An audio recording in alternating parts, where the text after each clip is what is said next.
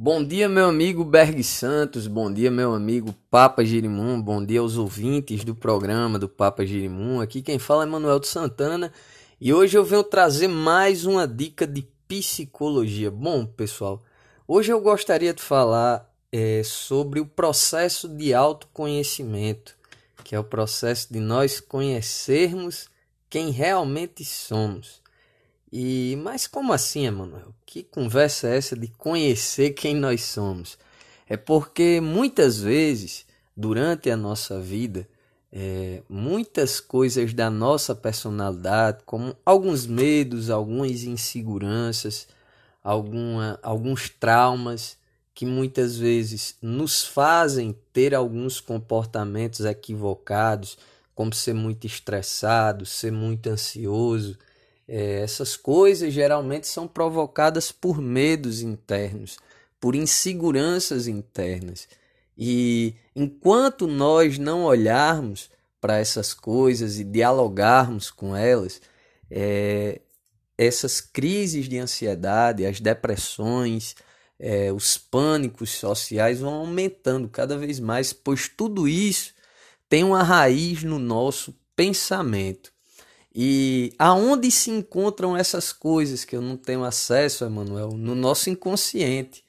É, muitas das cenas mais fortes da nossa vida, é, coisas que nos motivam no dia a dia, muitas vezes a trabalhar, a querer vencer na vida ou a não querer levantar de manhã, as coisas que nos motivam muitas vezes estão lá no inconsciente e nós não sabemos muitas vezes o porquê nós trabalhamos, o porquê nós brigamos o dia todo com os outros, porque muitas vezes essa nossa briga é uma briga que nós temos com nós mesmos, com algo de nós que nós não aceitamos.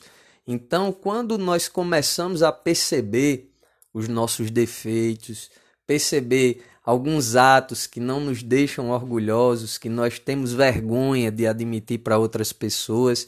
Isso vai sendo um processo doloroso, mas necessário, porque assim nós conhecemos as nossas limitações e nós, acima de tudo, temos que procurar, para ter saúde mental, sermos sinceros com nós mesmos.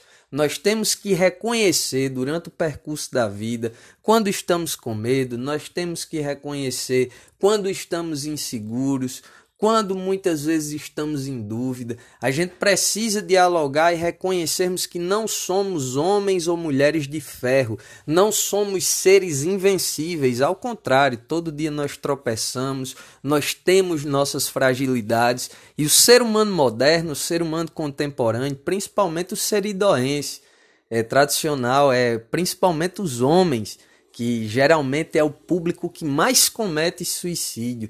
Tem muita dificuldade de falar sobre sentimentos, tem muita dificuldade de falar sobre suas dores, porque geralmente a sociedade pede uma postura de homem firme, que não seja tolerado esse homem chorar, esse homem expressar seus sentimentos pelos outros. Então, muitas vezes isso vai desenvolvendo dureza, uma casca, uma máscara que nós construímos ao nosso redor e vamos virando pessoas frívolas.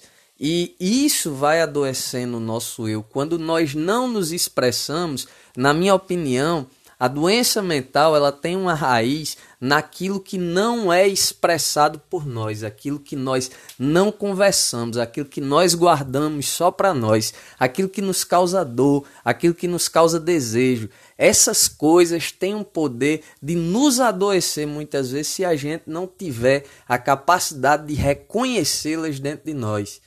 E tudo isso é um processo muito difícil para se fazer sozinho e existe uma classe que pode ajudar cada um de nós a nos reconhecer e assim nos aceitar, porque o grande processo da psicoterapia é fazer o sujeito aceitar quem ele é e conviver bem com quem ele é. A psicoterapia não vai querer mudar você, ao contrário, ela vai querer é, extrair de você os seus potenciais para que você seja realista, para que você consiga viver bem consigo mesmo, viver em verdade. Para tudo isso a gente tem que se conhecer.